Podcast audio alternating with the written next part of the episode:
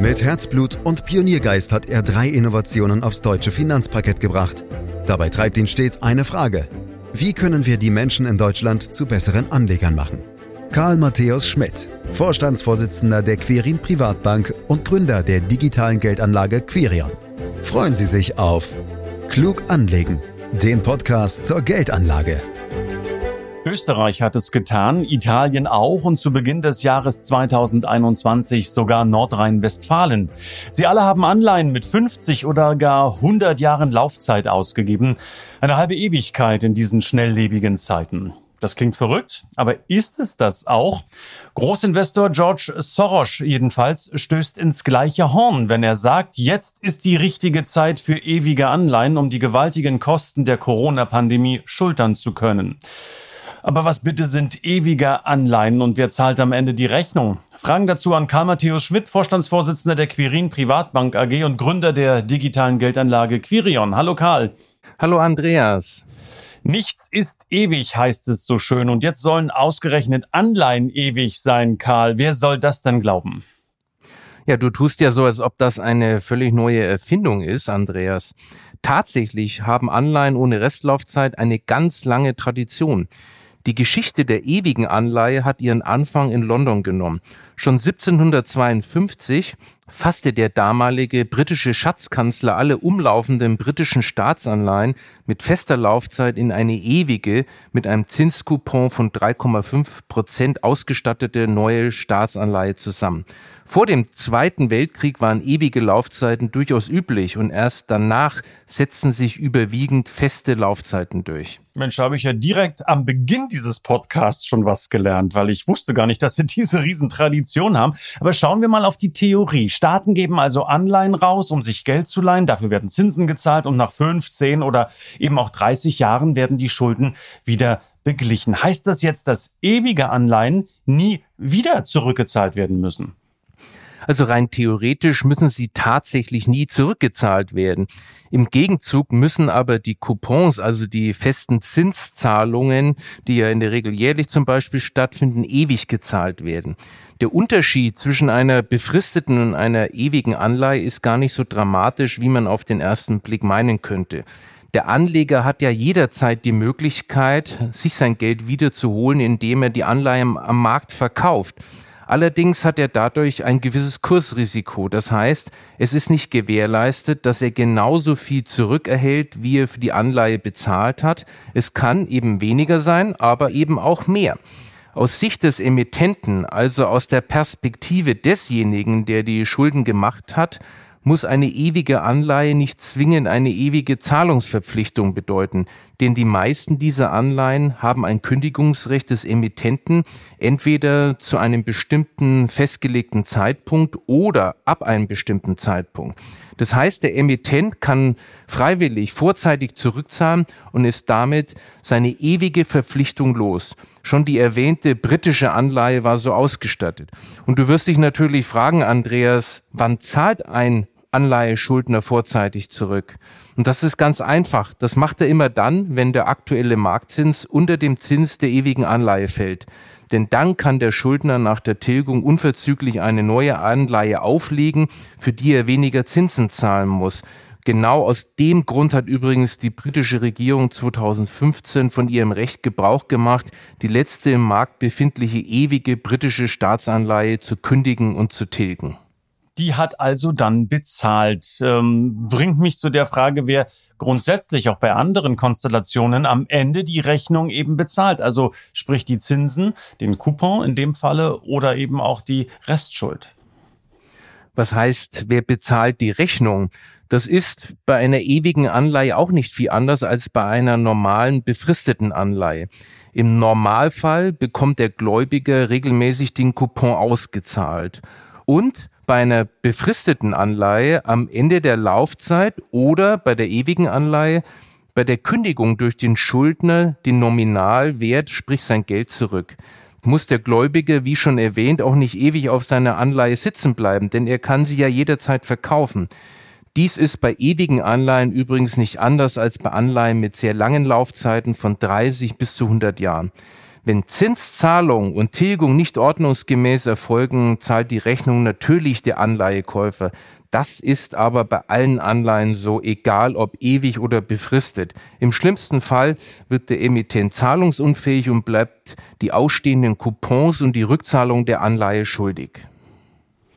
Ja, aber irgendwas verstehe ich daran immer noch nicht, Karl, denn wenn ich eine Anleihe begebe und die faktisch nie zurückzahle, hört sich das für mich zumindest ähm, im ersten Moment nach Geldschöpfung aus dem Nichts an. Wo ist mein Denkfehler?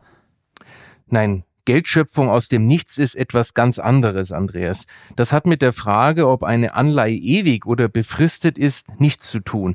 Die Gläubiger kaufen die Anleihe mit ihrem eigenen Geld, das sie ja nicht geschenkt bekommen. Und der Emittent der Anleihe bekommt dadurch, dass sie ewig läuft, auch nichts geschenkt. Denn er hat ja im Gegenzug auch ewige Zahlungsverpflichtungen. Die einzigen Institutionen, die Geld schöpfen können, also aus dem Nichts neues Geld in Umlauf bringen können, sind die staatlichen Notenbanken. Mhm. Okay, ja. Und jetzt hat nun das äh, Land Nordrhein-Westfalen eine hundertjährige Anleihe begeben und dann auch noch mit einem Coupon unter der langjährigen durchschnittlichen Inflationsrate. Mal ehrlich, wer sollte denn sowas kaufen? Ja, das Land NRW hat übrigens nicht nur eine, sondern mittlerweile sogar drei hundertjährige Anleihen emittiert. Und das zeigt äh, doch, dass im Gegensatz zu deiner Vermutung sogar eine ganz große Nachfrage nach derartigen Anleihen besteht. Gekauft werden Anleihen mit sehr langer Laufzeit, vor allem von Großanlegern wie Versicherungen und Pensionskassen, die dadurch ihre Auszahlungsverpflichtung lange Zeit im Voraus planen können. Hinzu kommt, Viele Käufer von extrem langlaufenden Anleihen haben in der Regel gar kein Interesse daran, die Papiere bis zum Laufzeitende zu halten, sondern hoffen, sie mit Kursgewinnen wieder verkaufen zu können. Dies ist immer dann der Fall, wenn die Marktzinsen weiter fallen. Nebenbei, und ich finde es ganz spannend, äh, der von der NRW Mitte Januar des Jahres begebene Bond hat ein Coupon von 0,95 Prozent und eine Laufzeit bis zum 10.01., da muss man jetzt wirklich aufpassen, 2121. Die Coupons der beiden Vorgänger lagen dagegen noch bei 1,375 beziehungsweise sogar bei 2,15 Prozent. Das bedeutet, dass zum Beispiel bei den Käufern der 2,15 Prozent Anleihe mittlerweile massive Kursgewinne aufgelaufen sind. Die können sie durch einen Verkauf realisieren. Andererseits würden sie dadurch auf fast 100 Jahre feste Zinseinnahmen von 2,15 Prozent jedes Jahr verzichten. Klar, das funktioniert natürlich, wenn die Zinsen weiter runtergehen, wenn sie weiter fallen. Nun sind sie ja schon rekordniedrig. Und die Wahrscheinlichkeit, dass das Zinsänderungsrisiko nach oben über diesen enorm langen Zeitraum von 100 Jahren ähm, größer ist, ist dadurch ja wahrscheinlich auch gestiegen. Und wenn wir wirklich mal eine Zinswende sehen, wann auch immer die kommt, Karl, in diesem Zeitraum, würde doch der Kurs der Anleihe wie ein Stein fallen. Ja, und Anleger würden eben halt genau im Gegensatz zu dem, was du gerade gesagt hast, Verluste erleiden. Da hast du absolut recht. Je länger die Laufzeit einer Anleihe, desto größer das sogenannte Zinsänderungsrisiko. Das heißt, umso größere Kursverluste entstehen bei steigenden Marktzinsen. Umso größere Kursgewinne entstehen umgekehrt aber auch bei fallenden Zinsen. Und beides ist absolut logisch und nachvollziehbar. Nimm als Beispiel die erwähnte 2,15 Prozent Anleihe von NRW. Zum Zeitpunkt ihrer Emission waren 2,15 Prozent ungefähr das Niveau des Marktzinses. Zwischenzeitlich sind die Marktzinsen massiv gefallen. Die Anleihe bietet aber immer noch fast 100 Jahre lang 2,15 Prozent jedes Jahr.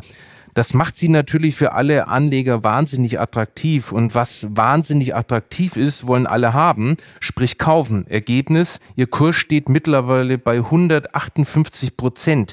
Derartige Wertzuwächse in so kurzer Zeit kennt man wirklich nur von den Aktienmärkten. In der Tat. Also in den vergangenen Jahren gab es einige Anleihen, gerade die langlaufenden, auch die Österreicher, die deutlich besser performt haben als Aktien. Aber ähm, wo und wie finden sich jetzt eigentlich Anleihen, ob nun Staatsanleihen oder andere Gattungen wie Unternehmens- oder Wandelanleihen in euren Portfolios, Karl? Na, im Herzstück unserer Anlagestrategien, dem Marktbaustein, finden sich international breit gestreut sowohl Aktien als auch Anleihen. In welcher prozentualen Zusammensetzung entscheidet der Kunde gemeinsam mit dem Berater anhand von individuellen Parametern wie zum Beispiel Risikobereitschaft, Renditeerwartung und Anlagehorizont. Auf der Anleihenseite gibt es zwei Anleihentypen, sogenannte risikoarme Anleihen und prämienorientierte Anleihen. Risikoarme Anleihen dienen uns als Stabilisator und Risikopuffer für das Gesamtdepot. Da sprechen wir von Anleihen bonitätsmäßig guter Schuldner und im Schnitt relativ kurze Restlaufzeiten von circa 3,5 Jahre im Schnitt. Mit den prämienorientierten Anleihen versuchen wir die beiden nachgewiesenen Risikoprämien zu vereinnahmen, die es am Anleihemarkt gibt, nämlich die Bonitäts- und die Laufzeitprämie. Mit langlaufenden Staatsanleihen guter Bonität vereinnahmen wir die Laufzeitprämie. Wenn du willst, ist das die Mehrrendite für Geduld und mit höher verzinslichen Unternehmensanleihen von Schuldnern mit schwächerer Bonität vereinnahmen wir die sogenannte Bonitätsprämie. Das ist die Mehrrendite für potenzielle Schuldnersäumigkeit. Und ich muss zugeben, klar machen diese prämienorientierten Anleihen momentan aufgrund des geringen Zinsniveaus wirklich nur begrenzt Spaß. Mhm. Ich habe äh, George Soros, äh, den milliardenschweren Investor, gebürtig aus Ungarn, mit dem Satz zitiert, in der Corona-Krise ist nun die richtige Zeit für ewige Anleihen. Was meint er damit, Karl? Warum ist gerade jetzt die richtige Zeit? Ja, das Argument, welches dahinter steht, macht schon Sinn. Tatsache ist, dass durch die Corona-Krise und die entsprechenden Rettungs- und Hilfspakete in allen Ländern ein enormer Finanzbedarf entstanden ist. Tatsache ist aber auch, dass sich die Staaten derzeit aufgrund des Zinstiefs umsonst oder fast umsonst verschulden können. Der Vorschlag Soros läuft im Grunde genommen darauf hinaus, genau diesen Zustand geringster Zinsen möglichst lange Zeit auszunutzen, indem man ewige Anleihen begibt.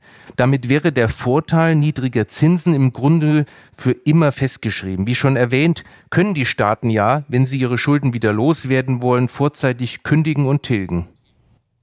Wer könnte denn überhaupt diese ewigen Anleihen im großen Stil begeben, Karl? Wären das dann eher einzelne Staaten oder könnten es auch direkt mal die Notenbanken machen oder vielleicht auch die Europäische Union? Ja, Notenbanken begeben keine Anleihen. Im Gegenteil, sie kaufen ja momentan aktuell in nie dagewesenen Umfang Anleihen auf, vorrangig übrigens auch Staatsanleihen. Damit pumpen sie zusätzliche Liquidität in das Finanzsystem. Als Emittenten für ewige Staatsanleihen kämen einzelne Staaten oder die Europäische Union als Ganzes in Betracht. Aber wie du weißt, ist gerade letzteres ein heißes politisches Thema, denn das wären die berühmten Eurobonds. Ja, die man vielleicht jetzt auch anders nennen mag in den kommenden Monaten. Man weiß es nicht so genau. Die Politik denkt sich ja immer das eine oder andere da Neues aus und sei es auch nur eine Begrifflichkeit. Karl, warum hat eigentlich der Bund noch keine so langlaufenden deutschen Staatsanleihen emittiert? Gibt es da einen Grund für Olaf Scholz? Die längste Laufzeit von Bundesanleihen beträgt derzeit wirklich 30 Jahre und bislang hat die für die Emission verantwortliche Finanzagentur keine Anzeichen gemacht, das Laufzeitenspektrum auszuweiten. Warum äh, das nicht ausgenutzt wird, äh, da gibt es keinerlei äh, Aussagen. Und ich gebe dir recht, es ist eigentlich dumm, dass die Bundesrepublik Deutschland sozusagen dieses Zinstief nicht äh, ausnutzt und ganz lange Laufzeiten oder gar ewige Anleihen herausbringt.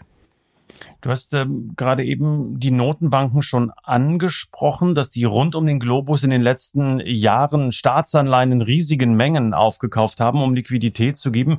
Jetzt liegen die Anleihen in den Tresoren und ich sage mal etwas salopp schimmeln da vor sich hin. Sind wir damit nicht schon längst im Zeitalter der ewigen Anleihen angekommen? Naja, die Anleihen schimmeln ja nicht vor sich hin, sondern die oh, einzelnen. Feucht ist schon. Nein, die sind ja nicht in Papierform Ach dort, so. sondern die Anleihen, sofern sie nicht ewig sind, werden ja immer wieder getilgt. Aber die Schulden insgesamt werden durch neu aufgelegte Anleihen immer wieder verlängert. Da hast du schon recht. Nicht wenige Fachleute sind der Meinung, dass die EZB keine andere Wahl hat, als diese Schulden auf ewig zu behalten denn die EZB hat im Rahmen ihres Programms zur quantitativen Lockerung massive Mengen an Staatsanleihen aufgekauft. Ein Marktverkauf der angehäuften Anleihen könnte zu großen Turbulenzen an den Finanzmärkten führen und die Regierungen zu zwingen, sie zurückzukaufen, das ist undenkbar, da dies unvorstellbare finanzielle Engpässe zur Folge hätte. Also diese Umschichtungen, das heißt also die Verlängerung äh, der Verschuldung durch Neuemissionen ließe sich bis in alle Ewigkeit fortsetzen. Insofern kann man schon sagen, dass die quantitative Lockerung Anleihen mit fester Laufzeit durch die Hintertür in unbefristete Schulden verwandelt hat. Ja, das finde ich auch schon wieder schräg. Und deshalb mal noch zum Verständnis nachgefragt, Karl, dürfen denn die Notenbanken das überhaupt? Immerhin handelt es sich doch hier um eine indirekte Staatsfinanzierung. Also der Notenbank ist die direkte Staatsfinanzierung nach ihren Statuten verboten. Die Frage, ob die EZB mit ihren Staatsanleihe-Kaufprogrammen statutenwidrig agiert hat, wird nicht nur unter Ökonomen, sondern auch von dem Bundesverfassungsgericht kontrovers diskutiert. Für den Juristen, und das ist jetzt Stand der Dinge, ist es eben ein Unterschied, dass die EZB nicht direkt vom Staaten, sondern am Sekundärmarkt die Anleihen kauft und damit ist es nicht verfassungswidrig. Meiner Meinung nach ist es ökonomisch tatsächlich so. Es macht keinen Unterschied. Die EZB kauft ja am Ende ökonomisch die Anleihen auf und finanziert damit die Staatsschulden. Und trotzdem, wenn ich das so offen sagen darf, fühlt sich das irgendwie nicht, nicht richtig an. Wenn Anleihen begeben werden, die niemals zurückgezahlt werden, frage ich mich, was das mit unserem Kopf macht, von uns normalen Privatanlegern. Und um es zum Schluss vielleicht mal ganz einfach zu formulieren, Karl, dann zahle ich eben künftig auch nur noch die Zinsen für den Baukredit oder das Auto, aber nicht mehr die Restschuld. Hört sich doch toll an. Ja, ich finde auch, dass sich das toll anhört. Oh ja. Also, das würde vielleicht dir passen und auch mir gut zu Gesicht stehen, diese Idee der ewigen Anleihen auszunutzen. Aber ich muss dich enttäuschen. Ich fürchte, dass niemand eine ewige Anleihe von dir oder auch von mir akzeptieren würde. Äh, und von der Seite, ich glaube, wir müssen diese Idee leider begraben vielleicht tun wir uns einfach zusammen und äh, können dann sozusagen mit gemeinsamer Bonität diesen Weg gehen. Nein, aber jetzt äh, wirklich zum Ernst am Ende, Karl. Das heißt wirklich, äh, dass wir, wenn wir Schulden aufnehmen, die weiter brav abstottern müssen? Du hast es erkannt und ich glaube, das ist auch gut so. ich weiß nicht. Also nach all dem, was ich heute gehört habe, könnte ich mir auch die andere Variante ganz gut vorstellen. Karl Matthias Schmidt war das in diesem Podcast zu den ewigen Anleihen, meine Damen, meine Herren. Und Sie haben es gemerkt, gespürt, da ist viel Potenzial für Fragen da, die vielleicht nicht immer alle beantwortet werden, weil sie mir in dem Moment auch gar nicht einfallen. Und möglicherweise haben Sie auch noch die eine oder andere Frage, die übrig geblieben ist, nicht nur zu diesem Thema, sondern auch zu vielen anderen Themen, die wir in der Vergangenheit schon besprochen haben und die wir auch künftig besprechen werden. Also schicken Sie die Frage doch einfach an podcast.quirinprivatbank.de. Abonnieren Sie diesen Podcast, damit Sie weiter bestens informiert bleiben und ja, mehr Infos dann auf www.quirinprivatbank.de und dann sage ich wie immer Danke fürs Lauschen. Das war Klug anlegen. Der Podcast zur Geldanlage der Quirin Privatbank mit dem Vorstandsvorsitzenden Karl Matthäus Schmidt. Wir freuen uns über Ihre Rückmeldungen und Themenwünsche, die Sie uns gerne an podcast.querinprivatbank.de senden können. Die Querin Privatbank steht für echte Unabhängigkeit, da sie auf Provisionen und hauseigene Produkte verzichtet. Das innovative Anlagekonzept Markt, Meinung, Wissen beruht auf bewährten Erkenntnissen der Finanzmarktforschung und investiert frei von Prognosen in den weltweiten Kapitalmarkt. Die Bank unterstützt interessierte Anleger bei der Altersvorsorge und dem langfristigen Vermögensaufbau. Mehr Informationen erhalten Sie unter querinprivatbank.de.